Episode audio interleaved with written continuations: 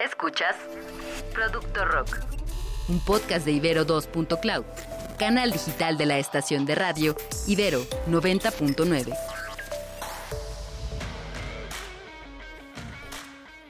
Bienvenidos a esta nueva emisión de Producto Rock.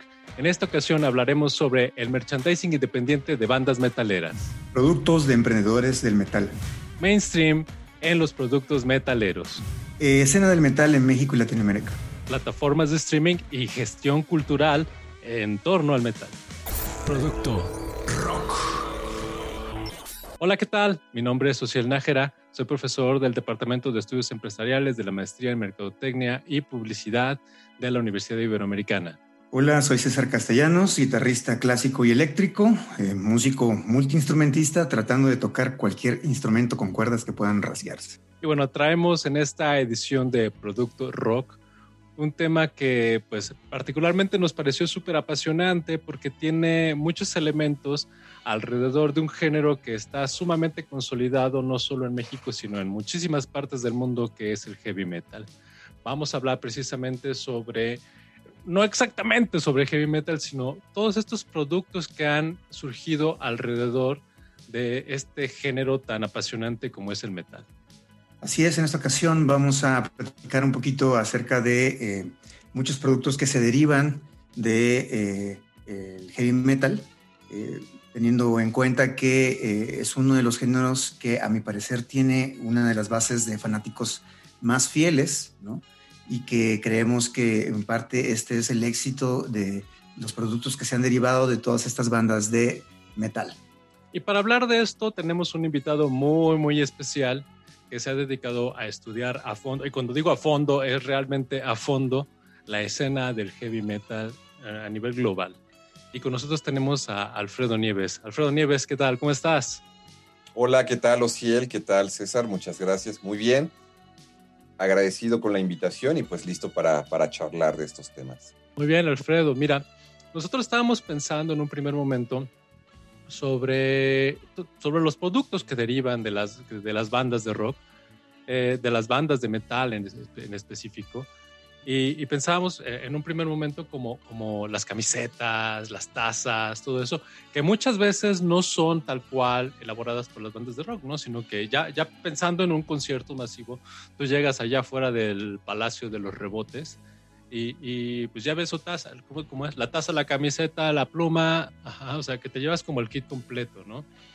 Pero en realidad eso no, era tanto lo que, nos, lo, que, lo que nos interesaba, sino más bien eh, pensar en el rollo de, de, cuáles han sido los, los productos que han surgido desde el metal, desde, desde los creadores de, del género, con los cuales se han, se han podido extender su marca, extenderse como un producto, ¿no? Y entre ellos eh, habían alguna, algunas cervezas, ¿no, César? Correcto, ¿no? O sea, bueno, una de las más conocidas, que yo creo que por cualquiera, lo cual habla muy bien de, de, la cerveza en sí misma, ¿no? Como, como producto, justamente, es este, la cerveza de Trooper, de la banda Iron Maiden.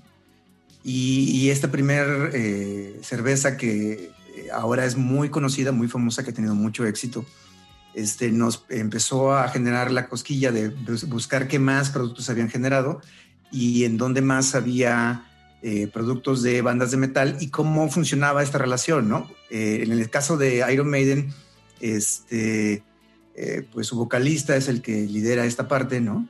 No solo es el líder de la banda, sino que también este, es piloto, bueno, es este, mm, hace de todo, ¿no? Y una de las cosas que, que tiene muy presente es, ser este, eh, estar dentro de la mercadotecnia, ¿no? Y, y, cuando le proponen hacer esa cerveza, él, él acepta eh, como que el reto, ¿no?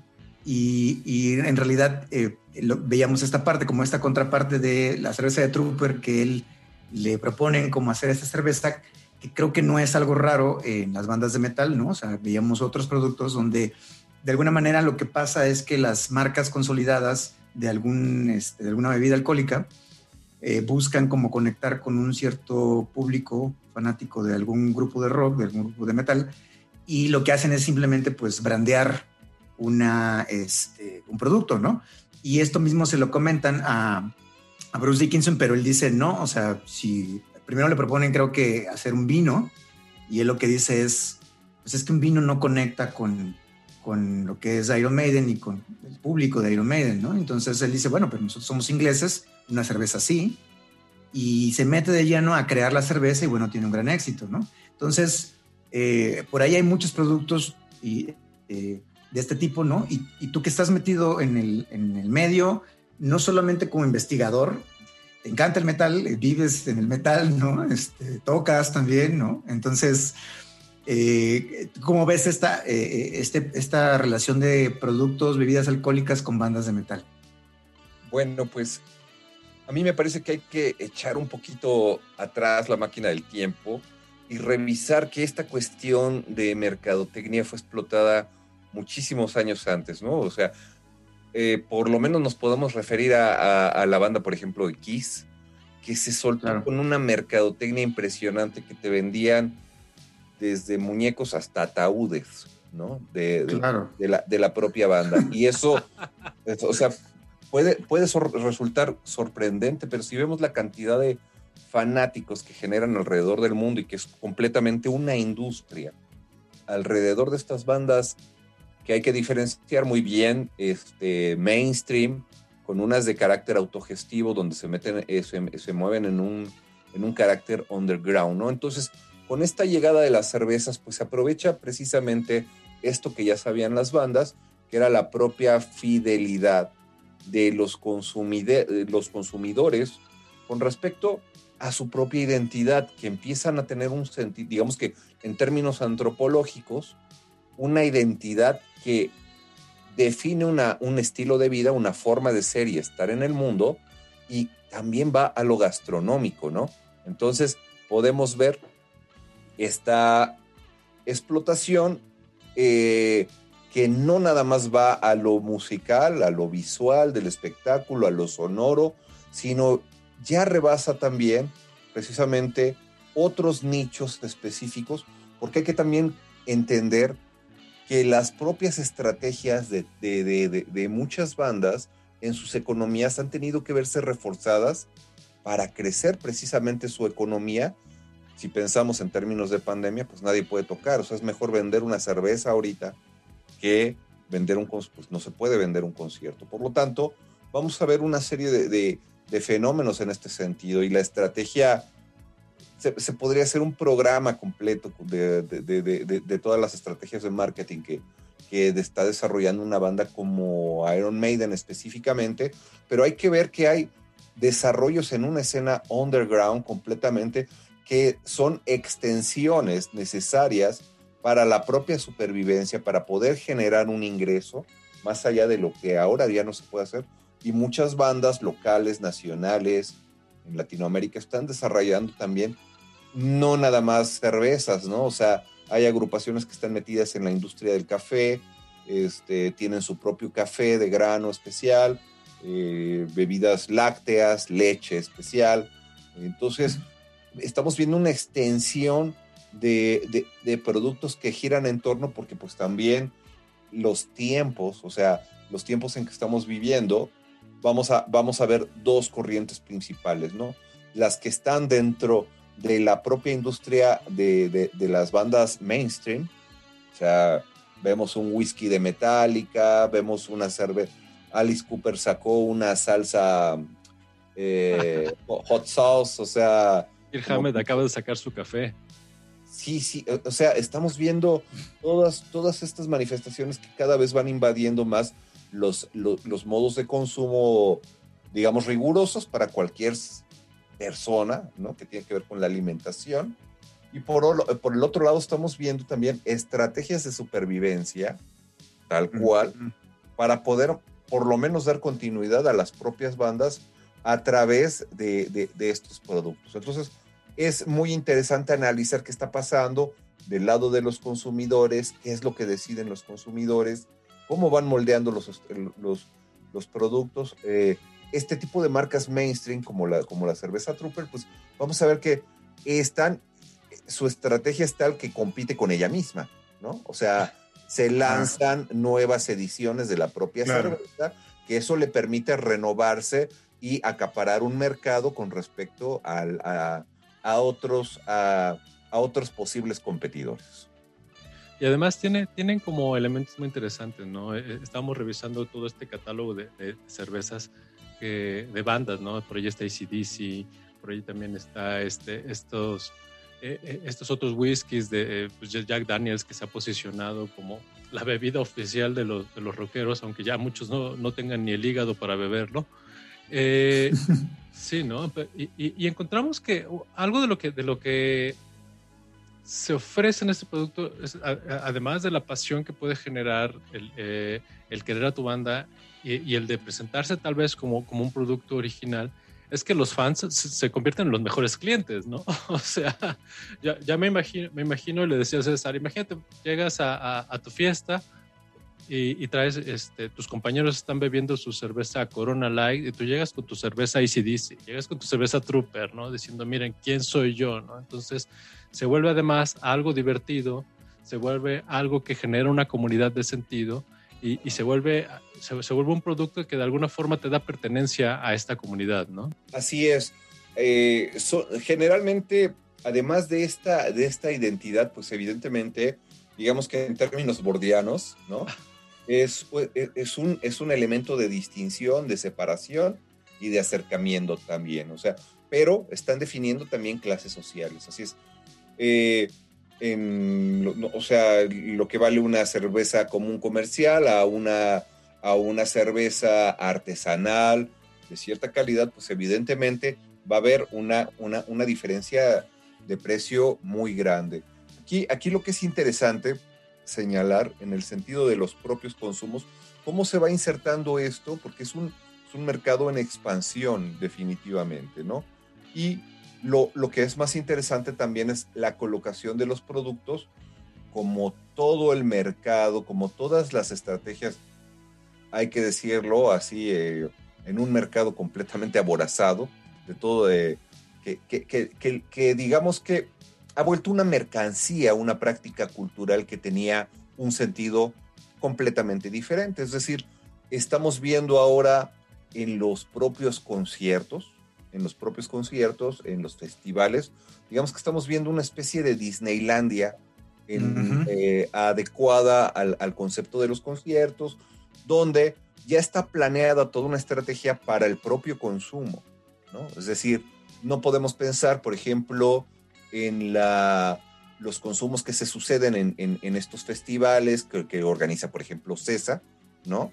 Donde tú te vas a gastar de dos mil a tres mil pesos a un tipo de consumo en la periferia, en, zonas marginales del Estado de México, donde el, el, presupuesto puede ir a 300 pesos, ¿no? Es decir, tus dos cervezas, una playera de 80 pesos, eh, el, transporte para llegar a esto y otros 80 o 100 pesos de lo que vale la entrada del concierto. Entonces, evidentemente estamos viendo estrategias de mercado completamente bien dirigidas para un público donde, pues, eh, los que tengan los accesos podrán consumir ciertos productos y evidentemente las, las bandas están acercándose. En esta, en esta idea también hay una cantidad de bandas que está desarrollando de una manera desde una economía eh, étnica, ¿no? autogestiva, está generando sus propias herramientas pero los alcances que tienen con sus propios productos no van a ser tan amplios pues, como los que tienen estas grandes redes ya de mainstream para la colocación de ellos. Por lo tanto, hay una réplica en el sentido, si hay una dominación en la escucha a través de la, del rock y del metal de, corte este, anglosajón, pues evidentemente también los consumos habituados van a ser de esa manera. Nada más que hay ciertas diferencias. Por ejemplo, no es lo mismo comprar también un tipo de cerveza que te va a valer 90 pesos. Hay que ver quién tiene esos accesos. O por ejemplo, también lo puedes ver en las playeras que como ustedes mencionaban en los ejemplos, ¿no? Las playeras de mercancía oficial adentro tienen un precio de 400 para arriba y afuera puedes encontrar productos desde 80, 100, 120 pesos. Por lo tanto, eh, digamos que puede haber un mercado para todos, pero hay que estudiar específicamente qué tipo de productos está dirigiendo desde las propias bandas y dónde están entrando. ¿Son productos de nicho o son productos escalables en ese sentido? O sea, cada caso es particular. finalmente el metal es un género que tiene un grupo muy específico, muy unido y que de alguna manera los fanáticos eh, pertenecen a este grupo, ¿no? Y se identifican y, son a partir de lo que están escuchando, ¿no? Y, ahí también se genera como esta, eh, a mí me genera siempre una, pues un dilema, digamos, ¿no? Porque dentro de otros ámbitos musicales también pasa esto de, de pensar y ver la música como el arte y luego ver la parte de la industria y el producto y la mercadotecnia, ¿no? Y de qué manera estas digamos, podrían convivir. Y en algún momento tú me platicabas de algo que es este, esto de las industrias culturales, ¿no? Que, eh, digamos, yo no conozco mucho el tema, pero lo que a mí siempre me ha saltado es eh, de por qué siempre están como en conflicto, ¿no? Es decir, eh, hay algo que es artístico, musical, pero que para mantener como su esencia tiene que no ser mainstream y tiene que no ser, no generar mucho dinero, ¿no? O sea, como que hay esta misma reticencia tanto de los fans como de los eh, intérpretes, los músicos, los, las bandas de rock, ¿no? Y por otro lado, pues está así como tú dices, ¿no? Estos monstruos como César que de alguna manera parece así como, como el demonio mismo, ¿no? Que dices, yo vengo y vengo a acaparar todo y vengo a hacer dinero de todo lo que pueda, ¿no? Y no me interesa, este, tal vez a la, eh, las bandas y la, la, música o etcétera, etcétera, ¿no? Entonces, qué puntos hay intermedios, ¿no? Yo creo que ahí puede haber muchas cosas y esto también lo comento con, eh, pensando en lo que tú has hecho ahora también con el seminario de estudios sobre heavy metal, ¿no? Porque finalmente es, como doblemente eh, extraño, pues, ¿no? Porque es, este, es, parte académica, ¿no? Y además es sobre heavy metal, ¿no? Y, tú dirías, no, pues eso, ¿quién le va a interesar, no? Y, y tienes un montón de fans, seguidores, o sea, el mismo público dice, no, sí queremos consumir de esto, ¿no? Y, se genera como, como esto que tú dices, industria eh, que, con base en la cultura, pues, ¿no? Entonces, ¿cómo tú ves esa, esa parte? Pues mira, primero, habría, habría que pensar que sí hay una fidelidad en el sentido de los consumos a partir de, de, las comunidades metaleras, pero yo creo que estamos muy lejos de verlo así en, estos conceptos todavía un tanto romantizados de hermandad como metaleros, ¿no? Que, y la verdad es que son múltiples escenas fracturadas de, muchos choques, de mucha tensión. Ahorita hay, por, ejemplo, las, cuestiones de, eh, líneas de investigación sobre feminismo están teniendo un efecto, considero yo, positivo en el sentido de que están evidenciando todo el machismo que tenemos con respecto al metal. Por lo tanto, todas, hay, gente que pues, todavía lo quiere, lo quiere ver como ese club de Toby, ¿no? Donde se puede emborrachar con sus propios amigos y eh, se defienden a ultranza. Estos, o sea, se vuelve extremadamente conservador el metal, ¿me entiendes?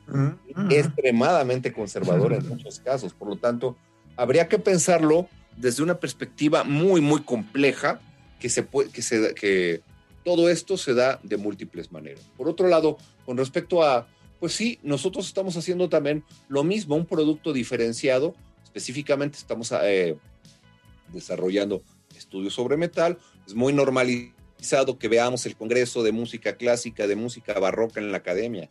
Pero viene algo así como estudios de metal y dice, ¿quién le interesa eso? Sinceramente, la academia no vemos que le interese, o sea, pero a la gente le interesa mucho saber qué pasa y son públicos apabullantes y la universidad no ha tenido más remedio por posicionamientos luego políticos de decir, ok, está bien, apoyamos esto, porque si no, no vamos a ser incluyentes en ese sentido. Entonces, vemos que un seminario de metal de repente se solicita en conferencias en Argentina, en Estados Unidos, en Francia y España, estamos explotando todo esto, ahora vamos masivamente a inundar un congreso en, Colombia. Tenemos invitaciones para Perú. Ya la agenda de universidades que están, lo, tengo que decir, lo tengo que decir así, o sea, tenemos universidades que tenemos eventos eh, eh, para realizar hasta el año 2024 tranquilamente con respecto a nuestra agenda de los seminarios metal. por lo tanto, me parece que es algo necesario no creo que ni siquiera estemos cercanos a decir que ya hemos explorado todo. Por lo tanto, hay, hay, en, términos de ustedes, hay mucho mercado por explorar. si queremos entrarle a tu seminario, si, si alguien que nos está escuchando quiere conectarte para, para, para entrar a tu seminario, para, para preguntarte sobre metal, Nad, dinos por favor cómo le hacen y tus redes, por favor. Muchas gracias. Bueno, pues gracias por hacer la pregunta. Nos puedes, principalmente nos encuentran en Facebook como arroba seminario heavy metal o pueden buscar seminario de estudios sobre heavy metal y la convocatoria siempre es abierta para la persona que quiera sumarse. Nos llega una cantidad de gente, estamos extendidos desde Tijuana hasta Chiapas con colaboradores, con investigadoras, con investigadores. Tenemos una base de 43 investigadoras e investigadores y, y gente que nos sigue afortunadamente desde Argentina, este, nuestro programa lo escuchan en Portugal, en España. O sea, tenemos, somos muy afortunados. Creo que creo que estamos haciendo las cosas bien en ese sentido. Y vamos por el punto final, que es la, la publicación de nuestros textos para, para, tener ya algo tangible en ese sentido. Así es que nos pueden buscar también en, en, en Instagram como Seminario Metal y ahí nos, nos, van a encontrar. Pues estará como tema para otro, otro programa, para otro podcast. Y pues nada, agradecer a Alfredo que siempre es como este, darse un clavado así a profundidad con el tema, ¿no? Sobre todo con esto que es el metal, que, que en realidad pues da para mucho, ¿no? Yo espero que mucha gente que escuche este podcast se dé cuenta de cómo, eh, eh, este, así como está pasando ahora con el heavy metal, tal vez haya otros géneros musicales que tampoco son investigados, que tampoco son explotados de la misma manera, ¿no? Y que siempre, siempre se puede dar como una vuelta de tuerca, ¿no? A lo que está pasando a nivel de la industria de la música, ¿no? Y que todo lo que se relaciona con este, los productos derivados de ella, ¿no? Pues entonces, nada, muchas gracias, Alfredo, como siempre. No, al contrario, gracias a ustedes, César, Ociel, la pasé muy bien. Y pues no compren Trooper, mejor vayan y compren una banda local. Su cerveza, eso, eso será mucho mejor. ¿Cuáles cervezas conoces de bandas locales?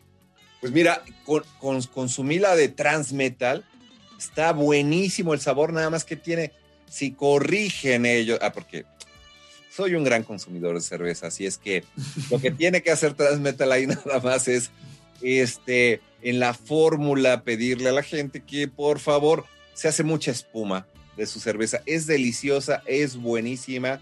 Probé por ahí la de Ramsés, no la recomiendo mucho, no me, no me gustó. Pero hay infinidad de bandas que están sacando hasta café, ¿no? Entonces, sigan a bandas mexicanas, sigan y, vean sus productos, pues hay que consumir eso. O sea, la, la, verdad es que escuchando metal, o sea, hay, eh, no le pide absolutamente nada al metal de ninguna parte del mundo. Es, claro. Hay excelentes eh, músicas y músicos aquí en el país. Así es que, digo, no nada más consumir las cervezas de las bandas locales, yo creo que lo que hay que hacer es consumir su música, que es lo más importante. Producto Rock se transmite a través de Ibero.2 canal digital de la estación de radio. En los podcasts de Ibero.2 alteramos la realidad. Luciana León de la Barra y María Pérez intensean y argumentan para mostrarte cómo la tecnología y el diseño modifican las relaciones humanas en personas complejas, objetos simples. Escucha su primera temporada en plataformas de audio y en ibero2.cloud. Ibero.2. Música para pensar.